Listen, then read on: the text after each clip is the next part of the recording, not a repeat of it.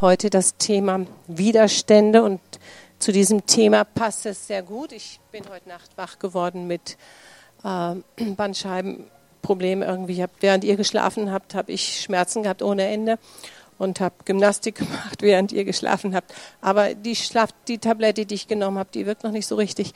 Also muss ich ab und zu sitzen. Ich hoffe, ihr könnt das akzeptieren. Das passt zu diesem Thema Umgang mit Widerständen, ja? Da darf man sich nicht von aufhalten lassen von sowas. ähm, als ich frisch gläubig war, da war ich so begeistert von Gott, dass ich gedacht habe, man braucht nur beten und es passiert. Kennt ihr das so? Ja, so man betet. Ne? Gott erhört ja jedes Gebet. Und äh, wenn das dann nicht passierte, als ich dann länger gläubig wurde, habe ich gedacht, na ja, wenn ich, wenn Gott das jetzt nicht erhört, dann habe ich irgendwas Böses gemacht. Kennt ihr das?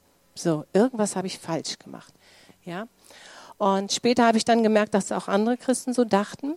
Und ihr kennt, dass man betet für einen Parkplatz und dann findest du einen und denkst, Gott ist mit dir. Aber wenn du dann beim nächsten Mal wieder gebetet hast und dann ist kein Parkplatz frei, dann denkst du auch, äh, ist er überhaupt da? Ja. Oder du bist krank und du lässt für dich beten und du wirst nicht gesund. Ist er dann da? Ja, gibt es Gott? Und so habe ich dann immer mehr Christen kennengelernt, die sich dann von Gott distanziert haben, weil sie gesagt haben, Gott tut ja nicht, was ich will. Ein Mann hat mir mal gesagt, nee, ich bete nicht mehr, Gott äh, hört meine Gebete nicht mehr. Da habe ich gemerkt, da läuft was falsch. Also wenn zum Beispiel eine Ehe schlecht läuft und beide beten äh, und die gehen trotzdem auseinander, dann ist Gott nicht schuld, sondern dann ist das Ehepaar schuld. Die hätten sich Beratung holen müssen oder sie hätten äh, irgendwas machen müssen, aber es gehören immer zwei dazu. Ähm, manchmal muss man erstmal lernen, Mensch zu werden. Ja, also es ist nicht immer Gott schuld, wenn, wenn es mit der Ehe dann nicht klappt. Ähm, ihr kennt diese Haltung, die manche haben, bekehre dich und alles läuft wie von selbst. Ja, so, du brauchst nur glauben und Gott macht schon. Und ja, Gott ist ein Gott, der hilft. Auf jeden Fall. Wer hat das schon mal erlebt? Damit ich jetzt auch niemand entmutige. Ja, Gott ist ein Gott, der hilft. Ja, er ist ein Gott, der Wunder tut. Aber es gibt in unserem Leben Situationen, wo wir durch müssen. Ja, äh, und manchmal meinen wir, nur weil ich Christ bin, werde ich nicht krank oder äh, Gott heilt mich sofort oder ein Christ muss doch in Wohlstand leben, weil Gott ihn versorgt. Ähm, manche denken auch, nur weil ich Christ bin, muss ich einen tollen Job haben. Ja? Aber das ist ein Glaube, der hat nichts mit der Realität zu tun. Ich werde nicht schlank, wenn ich nur auf Jesus schaue. Ja? Ja, manche denken, ich schaue nur auf den Herrn. Nein, du wirst schlank, weil du das Richtige isst und weil du Sport machst. Ja? So. Also manche meinen auch, Gott erzieht die Kinder. Und wenn sie dann aus dem Haus gehen, ähm, dann merkt man aber, dass das Leben sie erwartet und dann ist immer die Frage, übernehmen sie das, was, was man ihnen beigebracht hat? Also ihr, ihr merkt, Christsein hat etwas damit zu tun, dass ich aktiv werden muss. Ja? Damit das richtige Ergebnis rauskommt. Und diese Botschaft, die man früher so gelehrt hat in manchen Gemeinden, kommt zu Jesus und alles läuft. Ja? Diese Botschaft stimmt nicht. Ja?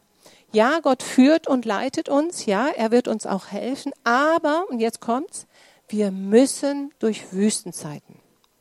Wir müssen durch Stürme. Wir müssen durch Anfeindungen durch, gerade weil wir Christen sind. Ja, ich fand das schon komisch heute Nacht. Nicht geschlafen. Ich denke, es passt jetzt so zu diesem Thema. Die Bibel sagt, wer mir nachfolgen will, der verleugne sich selbst und nehme sein Kreuz auf sich. Jetzt habe ich die ganze Zeit vergessen, die Folien zu zeigen. Ich glaube, jetzt kommt die nächste. Gucken. Ja, mach mal, Ursula. Nee, noch nicht, noch nicht. Mach mal wieder zurück.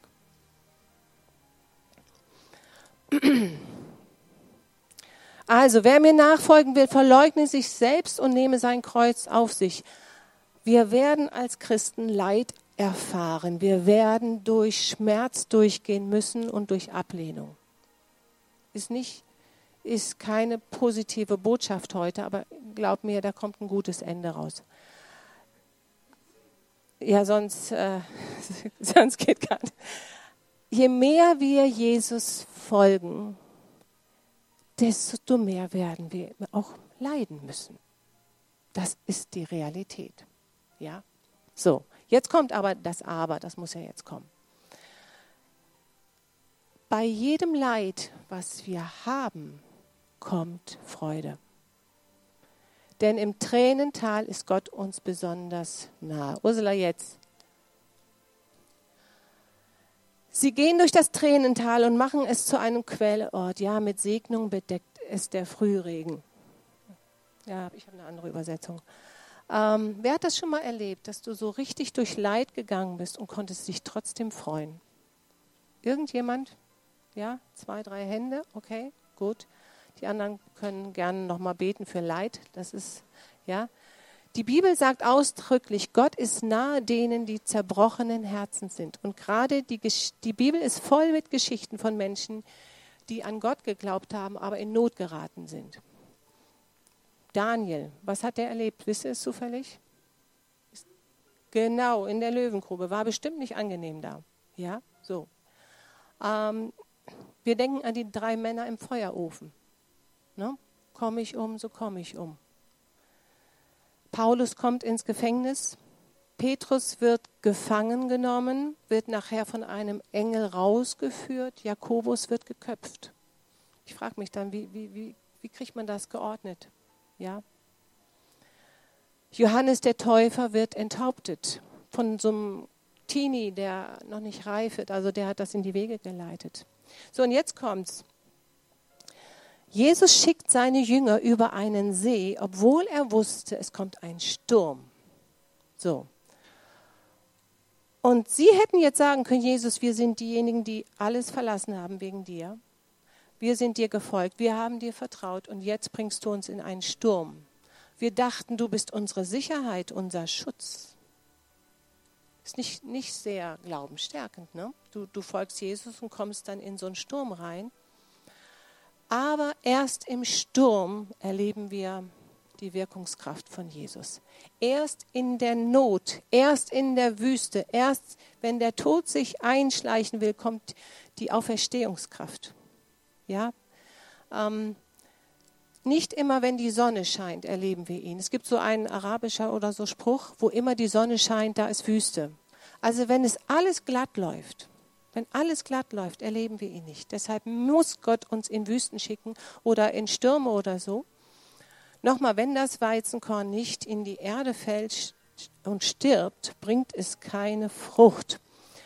Und immer da, wo wir innerlich sterben, so richtig sterben, so richtig. Kennt ihr das? Wer ist schon mal innerlich gestorben? Hm? Ne? Immer da, wo wir innerlich sterben, wo wir Schmerzen haben, wo wir uns beschneiden lassen, da kommt etwas Gutes hervor. Da. Die, ähm, ich habe meine Johannisbeeren dieses Jahr, Anfang des Jahres, so richtig geschnitten. Also wirklich, das war schon kritisch. Ich habe gedacht, boah, ob da was rauskommt. Ich habe so dicke Johannisbeeren noch nie so dicke gehabt. Ja, immer da, wo du dich beschneiden lässt, kommt Frucht hervor. Ja, vor allem die Frucht von Leid oder Beschneidung ist Freude, die uns niemand nehmen kann. Ja, und Freude darüber, dass Jesus uns neu begegnet, ähm, das ist das, was unseren Glauben stärkt. Wenn alles glatt läuft, wächst unser Glaube nicht. Es gibt Freude in unserem Leben, die kann uns niemand wegnehmen. Wir sind mal durch eine ganz schwere Zeit gegangen, der Burg und ich. Und äh, dann kam ein Mann zu uns und sagte, ich kann wegen euch nicht schlafen. Das ist so schlimm, was ihr da durchmacht. Ich kann nicht schlafen. Und wir waren so voller Freude. Und ich habe ihm gesagt, ja, die beten ja auch alle für uns, nicht für dich. Aber es, es kann sein, dass du wirklich total voller Freude bist und um dich herum ist turbulent. Ja? Es ist immer die Frage, worin sind wir gegründet? Sind wir in Jesus gegründet oder sind wir ähm, in der Welt gegründet? Ist Jesus wirklich die Quelle unseres Lebens oder ist unser Herz geteilt? Ja? Und holen wir unsere Energie aus der Welt oder aus Christus? Das ist eine ganz wichtige Frage, die wir uns stellen sollen. Ähm, die Bibel sagt, ihr werdet um meines Namens willen leiden. Und es wird schwierig, wenn wir Jesus nachfolgen. Was machen wir denn, wenn wir im Job sind und sollen plötzlich lügen? Das ist nichts Ungewöhnliches.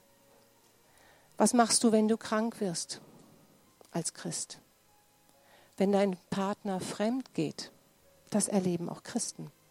Ja? Wenn dein Kind plötzlich andere Wege geht, als du es ihm beigebracht hast. Wir haben in Los Angeles damals, das fand ich wirklich erschreckend, was wir da erlebt haben, in so einem Gottesdienst da haben jeden Sonntag die Leute, die eine Jüngerschaftsschule gemacht haben, jeden Sonntag gab es da Zeugnisse von denen, was sie mit Gott erlebt haben. Und eine Frau erzählte vor 300, 400 Leuten, waren es 1000? Echt? Ehrlich, 1000? Echt? Ich dachte, also mit Zahlen, ich habe es da nicht so. Äh, also es waren ganz viele Leute im Raum. Und sie erzählt freudestrahlend vor allen Leuten, äh, ja, seit sie die Jüngerschaftsschule besucht, ist ihre Ehe besser. Und voller Begeisterung bittet sie dann ihren Mann aufzustehen und sagen, ja, und, und unsere Ehe ist besser geworden. Alles applaudiert, ganz toll.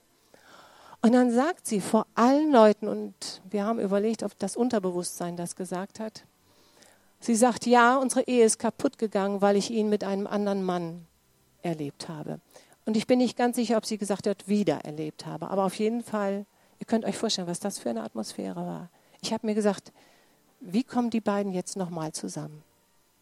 Vor über, also tausend Leuten sagt sie, ich habe ihn erwischt mit einem anderen Mann.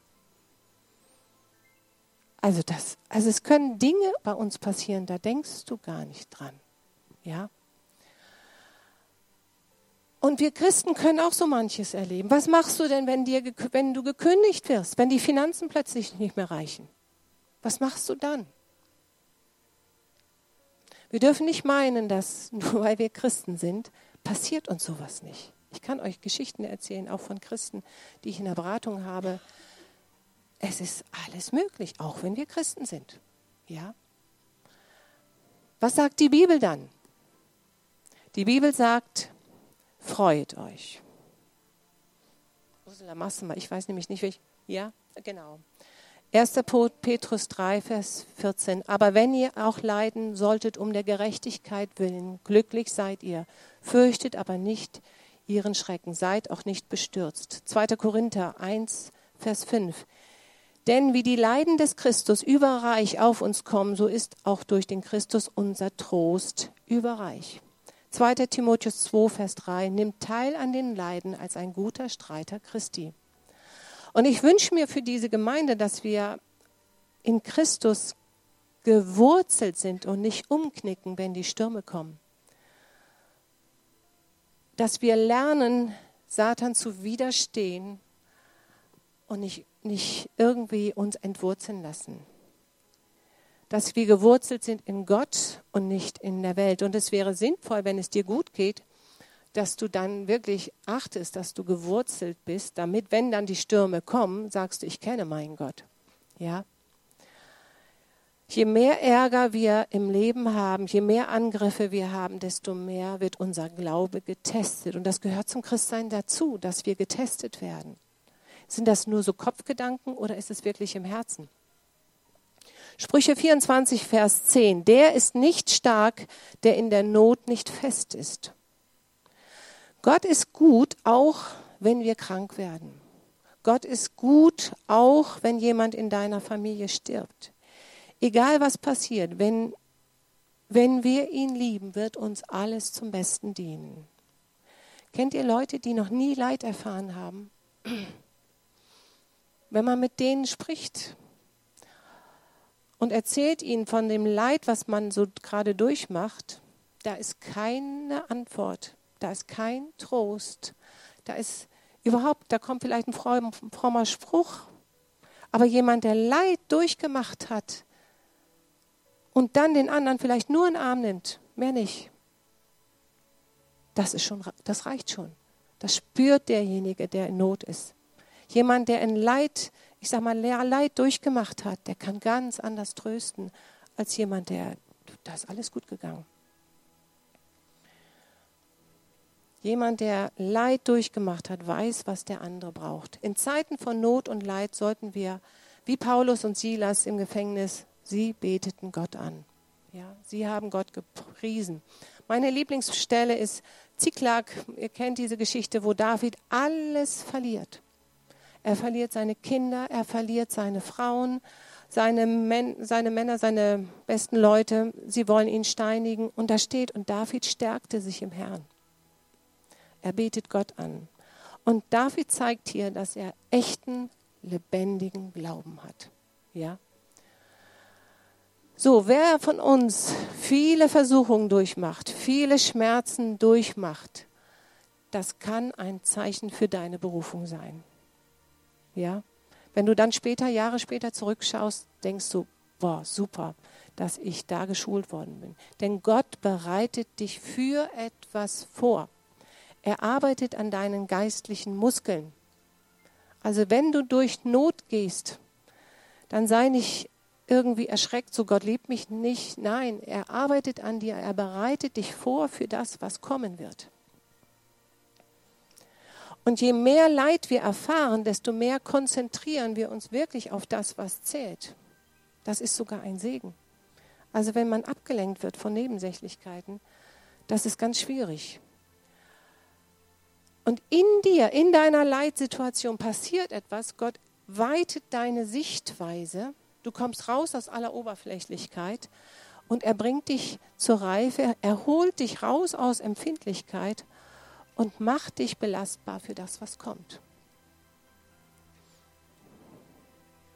Ursula? Genau. Je größer die Kämpfe, desto näher ist uns Gott, auch wenn wir es nicht spüren. Ja? Und immer wieder steigen Leute aus dem Glauben aus, weil sie sich Christsein anders vorgestellt haben. So, ich bete und Gott erhört. Ja, aber nochmal, wer mir nachfolgen will, der verleugne sich und nehme das Kreuz auf sich und folge mir nach. Es gibt diesen Spruch, den finde ich auch wirklich äh, sehr gut. Da würde ich auch selbst nachleben.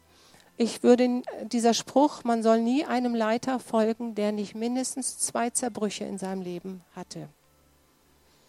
Ja, es gibt viele Menschen, die suchen in der heutigen Zeit den Platz auf der Bühne, um eine Position zu bekommen. Aber wer nicht gelernt hat, mit Widerständen umzugehen, wer nicht gelernt hat, mit Druck und Schmerz umzugehen, der wird überfordert sein, Menschen zu führen. Wenn du also Menschen führen willst, dann musst du vorher durch Druck durchgehen. Ja? Mose, er hat ein Volk von zwei Millionen Menschen geführt was musste der durch Widerstände gehen, als er immer wieder vor diesem Pharao stand. Ähm, da hat er Führungsqualität gelernt. Der Pharao, der hat immer wieder gesagt, ist nicht, geht nicht. Und da war die Charakterschulung von Mose. Ja? Und ich möchte jetzt mit euch einen Mann durchgehen und ich möchte euch bitten, konzentriert euch, weil das ist ganz wichtig. Dieser Mann, ähm, der steht in der Bibel, weil er Heilung bringt. Und hört mal gut zu, da ist Offenbarung drin. Und zwar geht es um Josef. Josef hat so viele Widerstände in seinem Leben gehabt. Seine Mutter starb, als er ganz klein war. Seine Brüder lehnten ihn ab, weil sein Vater ihn bevorzugt hatte. Sie verkauften ihn an die Ägypter. Dort wurde er Sklave. Später wurde er im Haus des Pharao von einer Frau zu Unrecht beschuldigt und kam dann ins Gefängnis. Im Gefängnis waren zwei Männer, die kamen zu ihm und hatten einen Traum und er sollte das deuten. Der eine wird getötet danach, aber der andere kommt in Freiheit und Johannes sagt, wenn du raus, äh, Josef sagt, wenn du rauskommst, denk an mich, dass ich dir geholfen habe. Und jetzt überlegt mal, ihm wird geholfen, diesem äh, Mann, und er vergisst den Josef. Ihr müsst euch da mal ein bisschen reindenken. Josef sitzt da im Gefängnis und denkt, jetzt, jetzt komme ich raus. Zwei Jahre lang. Jetzt überleg mal, wie oft hat man Situationen, wo man denkt, Gott hat mich vergessen.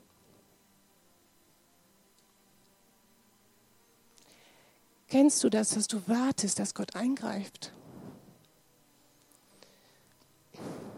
Und Josef war unschuldig.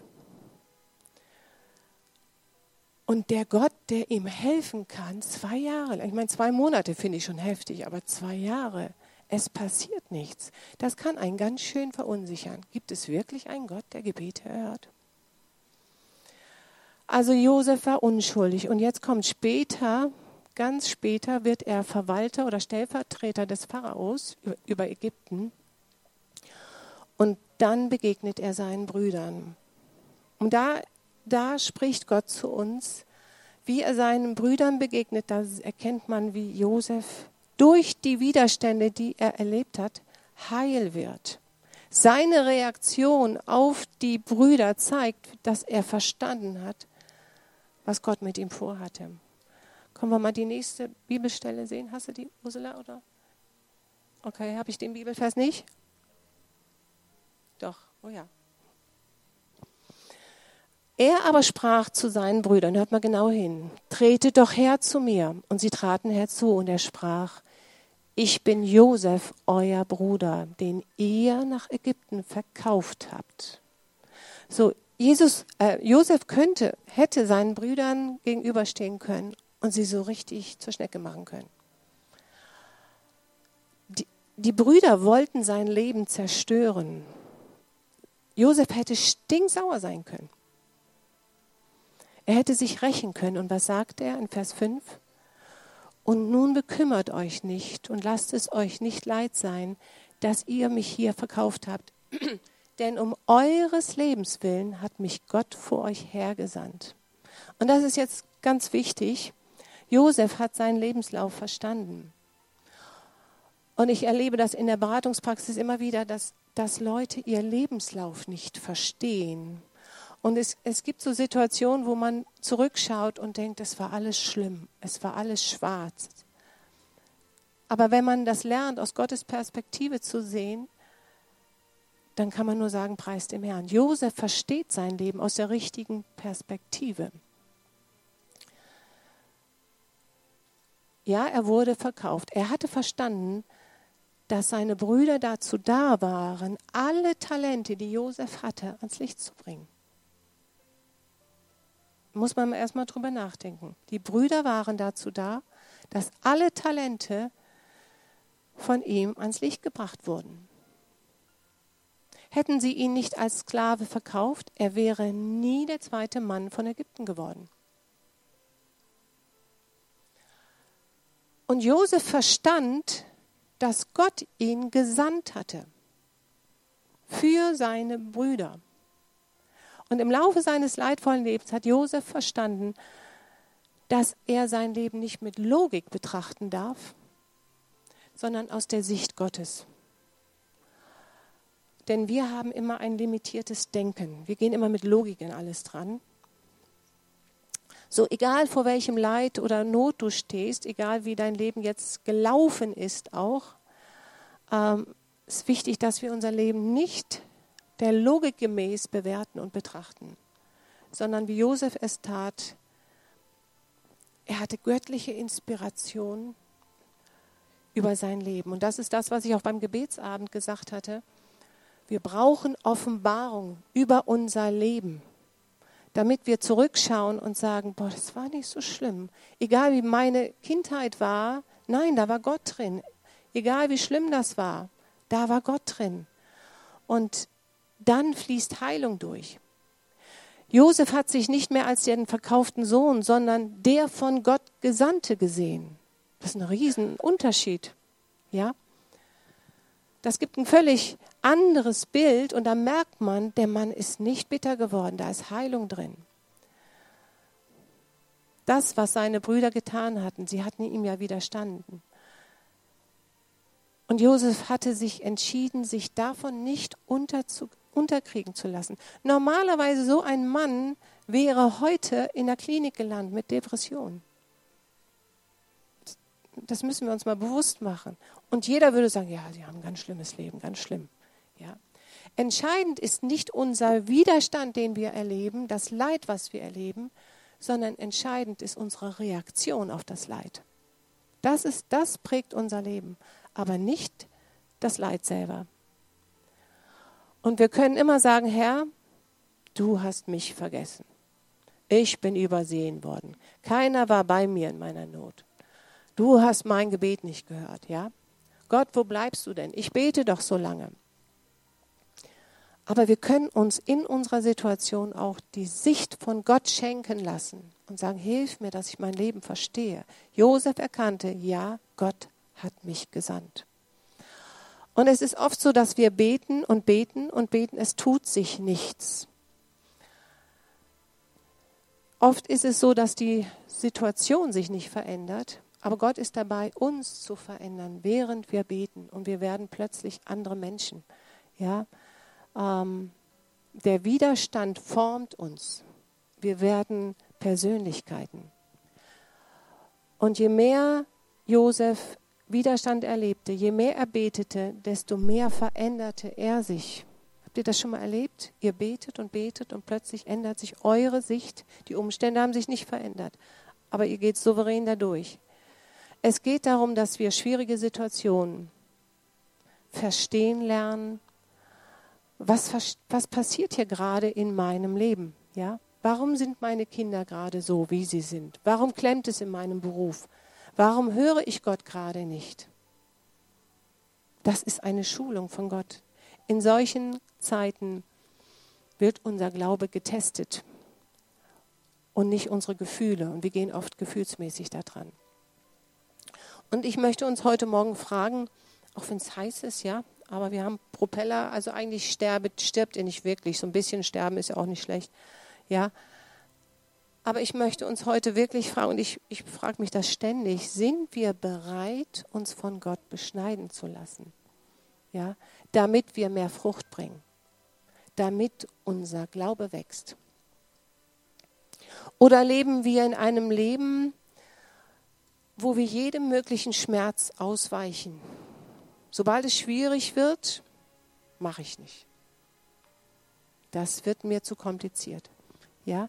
Gehe ich jedem Problem aus dem Weg oder stelle ich mich? Es gibt auch, das haben auch ganz viele, dass sie dann, wenn Schmerz kommt, abspalten und sagen, okay, das hat nichts mit mir zu tun. Und, ähm, aber damit verhindern sie einen Reifeprozess. Ja,